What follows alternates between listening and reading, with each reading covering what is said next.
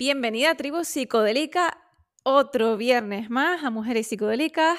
Hoy, como siempre, una vez al mes, os traemos nuestro noticiero psicodélico. Aquí está mi queridísima Marina Febles. Tun, tun, tun. Últimas noticias. Hoy traemos el noticiero psicodélico. Uy, qué pava soy, pero bueno, todo bien. Aquí estamos con un subidón psicodélico sin sustancia porque somos así de naturaleza. Sí. Así somos, así somos. Es que no podemos contenernos. Bueno, que empiezo yo con una noticia eh, que va de, la, de mis cosas, mis cosas. A mí me gusta mucho, ya sabéis, el cannabis, la marihuana y todas estas cosas que yo estoy muy metida, tanto a nivel profesional también como personal. Eh, y quiero contaros una noticia de em, la Universidad de Valencia ha usado una, eh, una cafetera de estas tipo rollo Nespresso para extraer los tres principales cannabinoides de la planta del cannabis o del cáñamo, dependiendo de lo que estuvieran usando, ¿vale? En este caso creo que era cannabis, no era cáñamo. Em, total, que, es muy gracioso porque eh, eh, sí, efectivamente, es THC, CBD y CBN. Em, usaban como la Nespresso, o sea, metían la, la, marihuana en esas cápsulas que todos sabemos qué cápsulas son, se metían y por la temperatura que alcanzaba el agua y la forma, digamos, de, la forma en que sale el agua, se hacía como una especie de infusión de cannabis que lo que hacía era aislar como muy bien, de manera muy eficiente, la, la, extracción de los cannabinoides. Entonces, em, no, se había, no se había usado nunca. Esto no sé por qué tuvieron esta idea. No sé en qué momento. O sea, Estoy viendo que la cafetera, estoy viendo una foto de la cafetera Nespresso. Es una cafetera, pero basiquísima. Es decir, que tiene tres funciones y ya está. Está retirada del mercado ese modelo. Nespresso Esenza manual. O sea, una básica. Una básica. bueno, pues aquí en, este, en esta noticia. Eh, nada, pues resulta que consiguieron eh, evidenciar pues un método mejor para la extracción que mm, dicen que es muy, mm, muy prometedor. Además, es que es muy fácil de usar porque todos sabemos cómo funciona una cafetera de esta. Eh, el bajo precio, porque imagínate, tú sabes lo, caros que son las maquinarias que se usan en, laboratorios y demás, son carísimas, o sea, miles y miles de euros, ¿no? Y de repente tienen una máquina que ha probado su eficiencia en la extracción de, de componentes orgánicos eh, de, muestras sólidas, en solo unos segundos ya se han extraído los principales componentes que son el THC, el CBD y el CBN. Y es que muy loco, ¿eh? Yo me imagino a los científicos en la Universidad de Valencia, aquí en España, ¿Cómo llegaron a la conclusión de meter marihuana, o sea, cannabis, dentro de una cafetera? O sea, ¿en qué momento llegaron a esa conclusión? No lo sé. No, no tengo ni idea, pero me parece muy curioso y me gustaría que alguien me respondiese esta pregunta si nos están escuchando. Totalmente, porque además, eh, al probarlo y darse cuenta de lo eficiente que era, eh, era ese sistema, lo que hicieron fue ponerlos a competir con otro sistema, ¿vale? De extracción.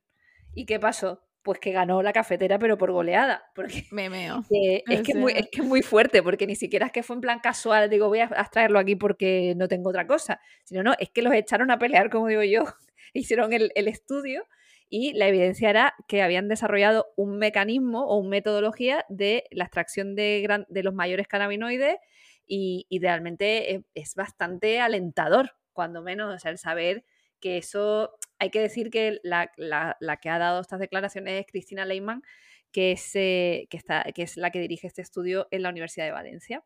Cristina, si nos estás escuchando, por favor, mándanos un mensaje, porque queremos saber cómo han llegado a hacer esto y, qué genio se le ha ocurrido eh, inventarse este método de extracción. Totalmente, es, eh, es, mágico, mágico. Me encantaría, me encantaría hablar con Cristina. Cristina, por favor, vente al podcast, te queremos aquí. Cuéntanos cómo ha sido esa historia, porque esta noticia nos tiene eh, con, con, vamos, con una inquietud mental fuerte. y seguimos. La siguiente creo que va a ser Irene, que va a hablar de un tema que es eh, muy interesante. Vamos a hablar de un tema aquí que, bueno, que nos encanta a los seres humanos, que es el sexo. Pero en concreto vamos a hablar de sexo y psicodélicos y el BDSM. Entonces, esta noticia, cuando estuvimos Marina y yo leyéndola, ¿vale? ¿Qué pasa con el cerebro cuando entras en un estado eh, eh, alterado de conciencia con psicodélicos? O sea, ¿qué sucede? ¿Qué, pasa ahí dentro, no? ¿Y qué pasa si lo comparas con el, cerebro cuando estás em, practicando el BDSM, en este caso? Pues se han dado cuenta, ¿vale? Em, que el estudio. Espérate, ¿dónde está esta vaina? Ah, vale. Mm, Cristian. Esto lo voy a cortar, ¿vale? Porque no. No encuentro el nombre que, que vi antes de quién hizo esto. Mm, mm, eh, en teoría se supone que lo que dice es que es muy parecida la, la experiencia psicodélica a la que se experimenta cuando eh, estamos en, pues, practicando sexo en este, en este tipo de, de, entornos. ¿no? Sí, este lo que pasa es que no sé quién, quién hizo este estudio, o sea, quién... A ver. Eh, em, Orman y Sprott. ¿Dónde está 2013.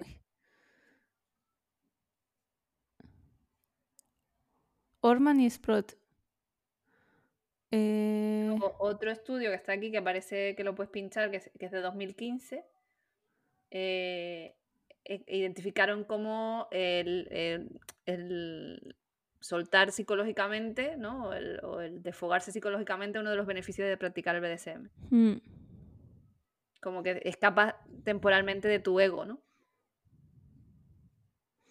Vale, déjame leérmela un poquito. Si quieres, usa tú la última noticia y yo esto lo, digo después. Venga. Vale, ¿palmada? Sí.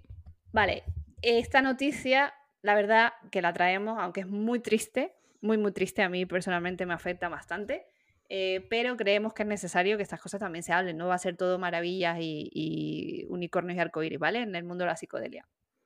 Eh, bueno, pues se ve que el doctor, un doctor que se llama Luis Jolion o Jolly West, y dos colegas, el 3 de agosto eh, de, 1962, eh, en la Universidad de Oklahoma, tuvieron la idea, la idea ridícula, con perdón, eh, yo no me quiero meter con gente, pero me parece ridículo, probar los efectos del SD sobre un animal, ¿vale? Y en este caso escogieron a un elefante asiático de 3 toneladas llamado Tusco.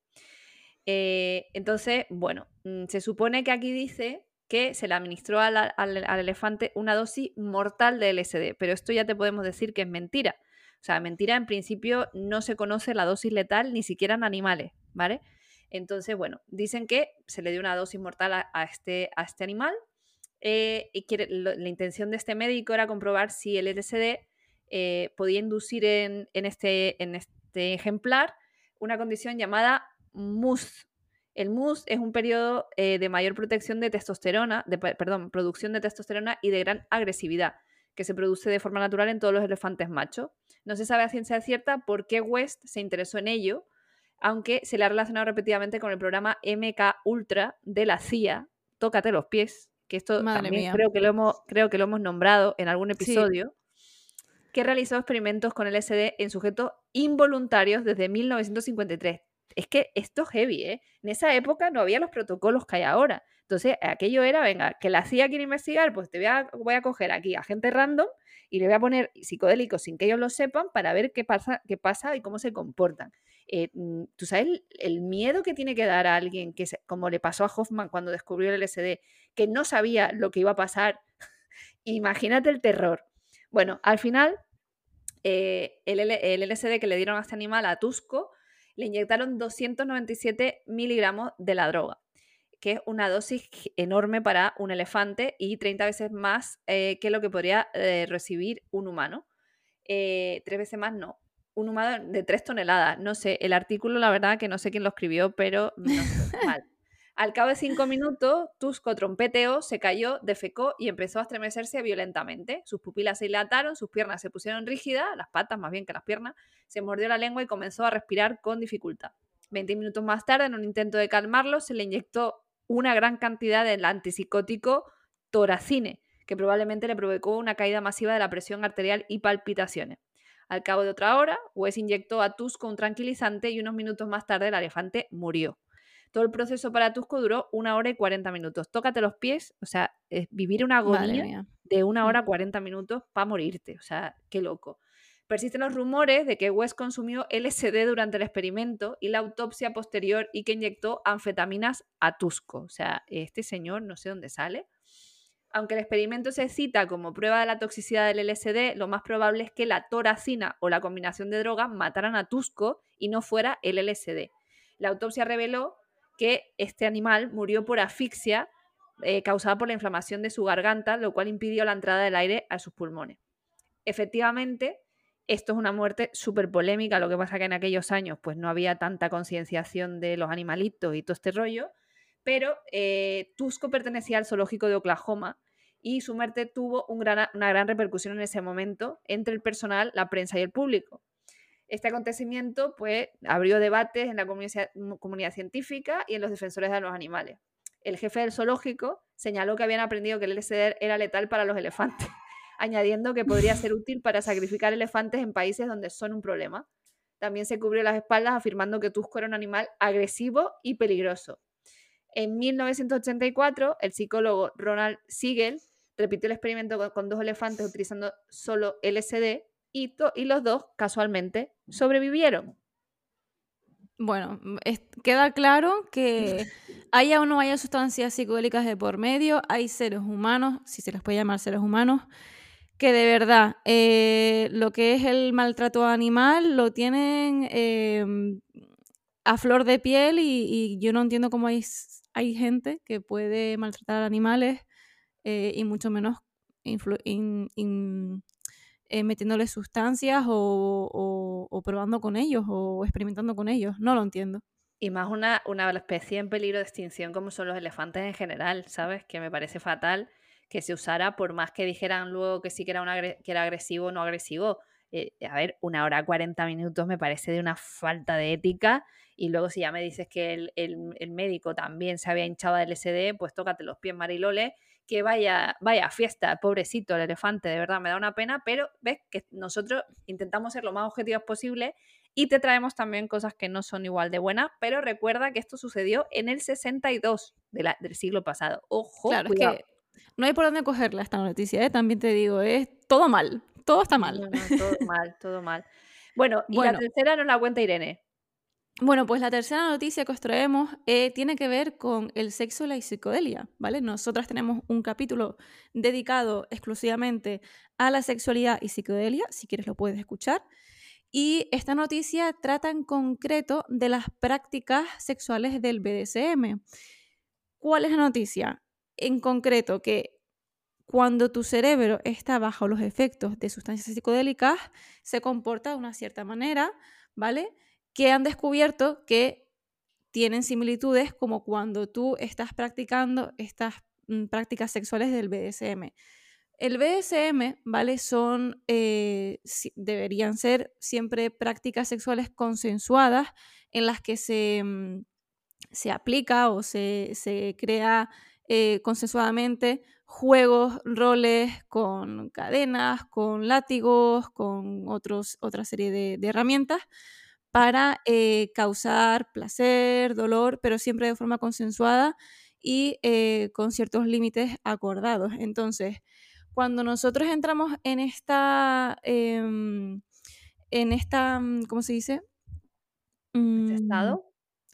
Bueno, sí, cuando entramos en este estado en el que accedemos a esta práctica sexual, lo que hacemos dentro de nuestro cerebro inconscientemente es aceptar eh, el control o aceptar soltar el control, que es básicamente uno de los puntos que se suele tocar dentro de la psicodelia cuando consume sustancias que sirven para precisamente eso, ¿no? Para dejar, eh, dejarte llevar, dejarte, dejar soltar el control y pues se ha encontrado evidencias que cuando tú estás en, este estado psicodélico, que te dejas soltar el control, que, dejas que, otro asuma ese control y te guíe, pues eh, tiene a nivel consciente dentro del cerebro eh, casi los mismos efectos que como cuando estás practicando eh, estas prácticas del BDSM a nivel sexual.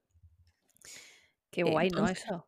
Me parece increíble que se haya estudiado esto. Me encantaría que se sigan estudiando muchas cosas más sobre, sobre este tópico. Pero obviamente el BDSM no, es, o sea, no está pensado para eh, hacer daño psicológicamente a ningún humano. Eh, al contrario, o sea, está usado como para eh, que dos personas o más personas se encuentren en un punto, en un estado físico y mental en el que puedan encontrar placer de distintas formas. Entonces, em, se puede usar también para, aquí dice, eh, para explorar conscientemente cómo eh, acceder a nuevas formas de curación, para traumas, no solo las sustancias psicodélicas, sino también las prácticas sexuales como el BDSM, porque pues mm, todos nosotros tenemos nuestra mochilita a nivel psicológico y mental y a cada uno nos beneficia o nos sirve una solución u otra. Pues en este estudio que, que se han hecho en el año 2000, el año 2015, ¿vale? Eh, identificaron que, tendría beneficios estas prácticas sexuales eh, de forma similar a el consumo de sustancias psicodélicas eh, em, bajo los efectos de, Irenecita, ¿qué te estás estoy, perdiendo Me estoy perdiendo, me estoy perdiendo muchísimo. Ya, no sé si es mejor grabarlo de nuevo, no sé. O sea, grabar tu parte de esta de nuevo. A ver, a ver. Es que tengo otra noticia, por eso, si quieres, la cuento también. es que este, este artículo está fatal explicado, tía. A ver, voy a buscar otra cosa. Vamos a hacer otra cosa. Venga, va. Mm, ponlo tú en la última noticia, que cuál es, no sé cuál es. Claro, no, esta es que me llegó de un corresponsal que tengo yo aquí detrás. Vale. Bueno, pues voy a, dar palmada. Bueno, y como tenemos corresponsales en diferentes partes del mundo, nos ha llegado una noticia que te deja con el tupe torcido, que dice la noticia, desaparecen 200 kilos de marihuana y la policía culpa a las ratas. Y dicen los agentes, es difícil proteger la droga de estos animales. bueno, hay que ver. que lo siento, es que me, hace mucha gracia. La policía del estado indio de Uttar Pradesh ha tenido que responder ante un juzgado por la desaparición de 200 kilos de marihuana de varias comisarías y depósitos de la región. La justificación de los agentes cuestionados ha sido cuando menos inesperada. Las ratas son animales diminutos y no le temen a la policía. es difícil proteger la droga de ellas. El juez Sanjay Chaudhary, responsable de llevar la acción de varios casos antidroga, se encontró con esta excusa cuando preguntó a los agentes por la cantidad de cannabis que faltaba en las investigaciones relacionadas con varios casos de narcotráfico. Cuando se pidió a los agentes que presentaran el informe de la droga incautada, se, encontró que en total habían desaparecido 195 de los más de 1.000 kilos en total que en teoría se encontraban a buen recaudo en los dos depósitos de 386 y 700 kilos respectivamente. Eh, Vamos, que las ratas son el, criminal número uno ahora mismo, sí, Totalmente. Oye, que puedo entender que haya una infestación o que pueda haber una, una plaga de rata. Eh, dice que está superada por, um, por la situación, o sea, por esta plaga, ya que no les da tiempo a tratar y gestionar la droga antes de que los roedores se la coman. La solución que han propuesto es que la droga incautada no se almacene en las dependencias policiales, sino que se, se subasten a laboratorios de investigación y empresas farmacéuticas para su uso en la investigación eh, y que las ganancias vayan al gobierno. las ratas dice que no son las eh, únicas culpables de esta sospechosa desaparición, porque eh, parece ser que, también quedó dañada esta marihuana por las fuertes lluvias. luego parece ser que en 2018, es que esto es muy loco, en 2018 se ve que en Argentina pasó, en Buenos Aires, pasó algo parecido y se perdieron unos 540 gramos de, kilogramos, perdón, 540 kilos de marihuana. Eh, como el caso de los amigos indios, los agentes dijeron que se las había comido también las ratas. Es que esto es tremendo. Entonces la fiscalía que dijo que se peinaran un poco, que, iba a ser que no. ¿Sabes? Que, que, habían que dice que en ese caso habrían aparecido los cadáveres de los roedores intoxicados y que no fue el caso. Y entonces los policías al final los expulsaron del cuerpo y los sancionaron por haberse quedado con lo que no era suyo y sobre todo sabiendo algo que se puede vender en el mercado negro y ganar mucha pasta. Entonces parece ser que a los indios, a, los, a los tipos, a los policías indios les creyeron, ¿eh? porque me imagino que habrán hecho una investigación y se dieron cuenta que había, pues eso, muchas ratas y, bueno, y habrán visto pues también eh, pruebas de que los sacos o donde estuviera puesto pues se habrían abierto y no habrían desaparecido, no sé, pero es curioso cuando menos. Un poco surrealista, pero bueno, ahí están los intereses económicos o personales incluso de los policías, porque vamos, si no, no me lo explico. Nada, gracias a los corresponsales que nos mandan estas noticias mágicas así de, repente, eh, porque nos, nos llegan en el momento justo para poder traerlas al noticiero. Pues bueno, continuamos con otra noticia. Esta vez eh, os traemos un estudio que se ha hecho desde Ortman and Sprott. Se hizo en 2013 y al parecer se ha ido continuando eh, este estudio a lo largo de los años hasta 2015. Vale, ¿qué pasó? Que en 2013 eh, cogieron a 14 personas que fueron elegidas random, ¿vale? Aleatoriamente. Eran personas que estaban experimentadas dentro de las prácticas sexuales del BDSM el BDSM es bondage, disciplina o dominación, sumisión, sadismo y masoquismo. Así que son unas prácticas mm, que están ahí, existen, y bueno, pues son interesantes porque estando en ese estado, o sea, o practicándola, entras a un estado similar al que experimentarías con un psicodélico. Para la gente que esté familiarizada o no con el BDSM, ¿vale? El BDSM lo que hace es facilitar estados alterados de conciencia a través del juego de roles. Es decir, existe un dominante que entra en un estado eh, de flujo conductivo eh, que genera una serie de experiencias a quien es el sumiso, donde el sumiso experimenta un estado de flujo en el que está siendo totalmente controlado em, por otra persona o otras personas. Entonces se disminuye la, sensación del, del, dolor, en este caso cuando eres el sumiso, porque conscientemente eh, accedes a, ese, a soltar el control, ¿no? Pues lo que hicieron fue ver qué, efectos producía los roles de sumisión y los roles de dominación dentro del cerebro. Entonces, estos roles lo que producían eran un estado alterado de conciencia, ¿vale? En el que las personas podían temporalmente escapar de las fronteras de lo que era el ego o la individualidad, con lo que dijeron, vale, pues a lo mejor esto tiene algo que ver con lo mismo que pasa en el cerebro cuando consume sustancias psicodélicas, que es lo que siempre se habla, ¿no? De un poco de la disolución del ego, de, de la, un estado alterado de conciencia. Porque como no tenemos esas barreras de nuestro ego, de nuestra identidad, sino que nos disolvemos de alguna manera y soltamos el control, pues... Em, consiguieron o, vieron que era pues interesante la similitud entre estas dos prácticas, la práctica de las, del consumo de sustancias psicodélicas y el BDSM.